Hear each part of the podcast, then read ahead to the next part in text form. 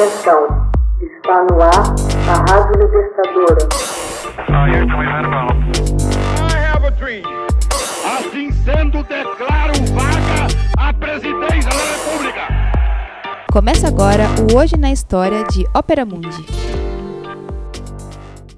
Hoje na História, 20 de agosto de 1940, Leon Trotsky é assassinado no México. As agências internacionais de notícias do dia 20 de agosto de 1940 explodiram em manchetes gritantes. Leon Trotsky acaba de sofrer um atentado mortal. Após lutar pela vida durante 24 horas, faleceu às 19h25 do dia 21 de agosto, vitimado por golpes de picareta no crânio. O assassino estabeleceu-se no México, fazendo-se passar pelo canadense Frank Jackson, mas seu verdadeiro nome era Ramon Mercader, nascido na Espanha. Um dos secretários norte-americanos de Trotsky, Joseph Hansen, relatou a repórteres que o revolucionário russo conhecia pessoalmente o assassino havia mais de seis meses.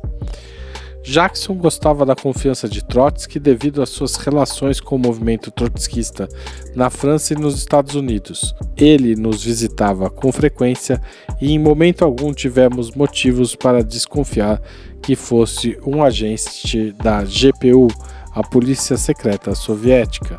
Jackson chegou à nossa casa no distrito de Coyoacán, na cidade do México, às 17h30 de 20 de agosto. Encontrou-se com Trotsky no quintal e ali mesmo disse-lhe que havia escrito um artigo sobre o qual gostaria de ter sua opinião. Trotsky naturalmente concordou e ambos se encaminharam para a sala de jantar onde estava a senhora Trotsky. Alegando estar com a garganta seca, Jackson pediu um copo d'água. A senhora Trotsky ofereceu-lhe chá. Jackson agradeceu, mas só tomou um copo d'água.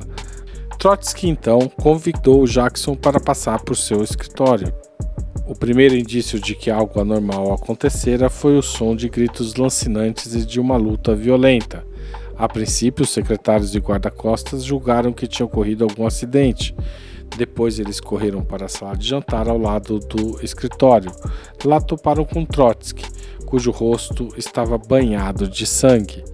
Um dos guardas atracou-se com o assassino, que empunhava um revólver, e o outro correu em socorro a Trotsky.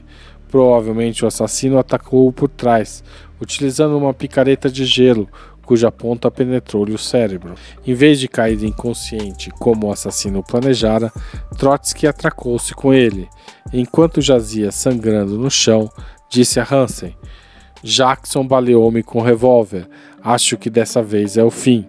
Hansen tentou animar o líder soviético, dizendo que o ferimento era superficial e que não poderia ter sido causado por um tiro, já que ninguém tinha ouvido o estampido. Não, sinto aqui, apontou para o coração, que desta vez eles conseguiram, respondeu Trotsky. Em 3 de setembro de 1938, numa reunião com 25 delegados de 11 países, Trotsky e seus seguidores haviam fundado a Quarta Internacional como alternativa à Terceira Internacional stalinista, Trotsky tinha entrado em conflito com Diego Rivera numa disputa que tinha tanto a ver com as pretensões políticas de Rivera no movimento trotskista, que Trotsky desfavorecia, quanto com a breve ligação de Trotsky com Frida Kahlo, mulher de Rivera, que mudara-se em 1939 para uma casa própria em Coyoacán. Em 24 de maio de 1940, Trotsky já havia sofrido um outro atentado por assassinos aparentemente ligados a Stalin.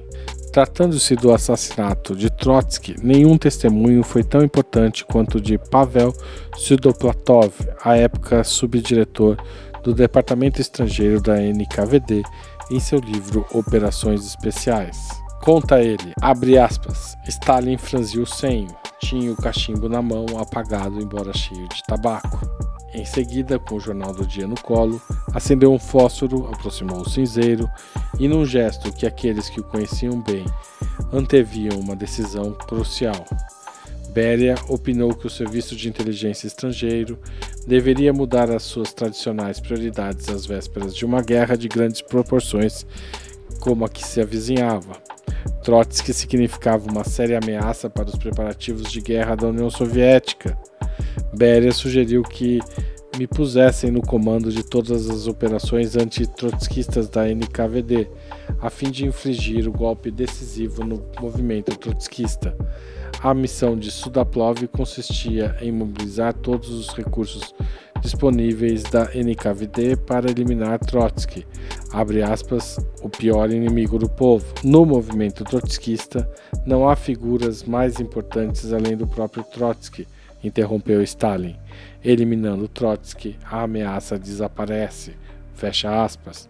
Fecha aspas novamente porque esse é todo o trecho citado. Dito isso, Stalin foi duro ao dizer a Beria, Sudoplatov e outros que estavam à sua frente que estava insatisfeito com o atual estado das operações. Stalin ressaltou que a eliminação de Trotsky havia sido designada pela primeira vez em 1937 e fracassara. Stalin pôs-se de pé e se impertigou. Em tom baixo, escandindo as palavras, ordenou: Trotsky deve ser eliminado antes que termine o ano e a guerra ecloda imediatamente. E prosseguiu: como prova a experiência da Espanha, sem a eliminação de Trotsky não podemos confiar nos aliados da Internacional Comunista, caso os imperialistas ataquem a União Soviética. Terão grandes problemas para levar a cabo sua tarefa de desestabilizar a retaguarda dos inimigos mediante sabotagens e guerrilhas se tiverem de fazer frente a traidora infiltração dos trotskistas em suas fileiras. A morte de Trotsky teve enormes repercussões. Stalin pôs-se de pé e se impertigou. Em tom baixo, escandindo as palavras, ordenou: Trotsky deve ser eliminado antes que termine o ano e a guerra ecloda imediatamente.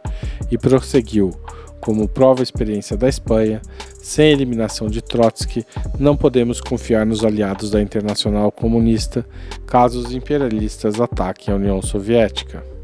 A morte de Trotsky teve enorme repercussão negativa no desenvolvimento da Quarta Internacional e o vazio deixado por ele não pôde ser preenchido rapidamente. Stalin tinha dado a ordem de assassinar Trotsky e Giotov, encarregado das operações contra este no México, se valeu de dois comunistas catalães, mãe e filho, Caridad e Ramon Mercader.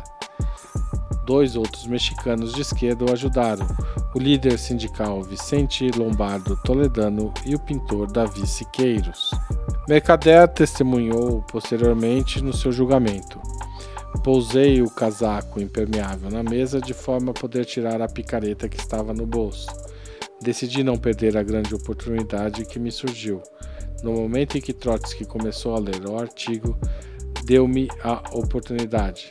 Tirei a picareta do casaco, segurei firme na mão e, de olhos fechados, dei-lhe um golpe terrível na cabeça.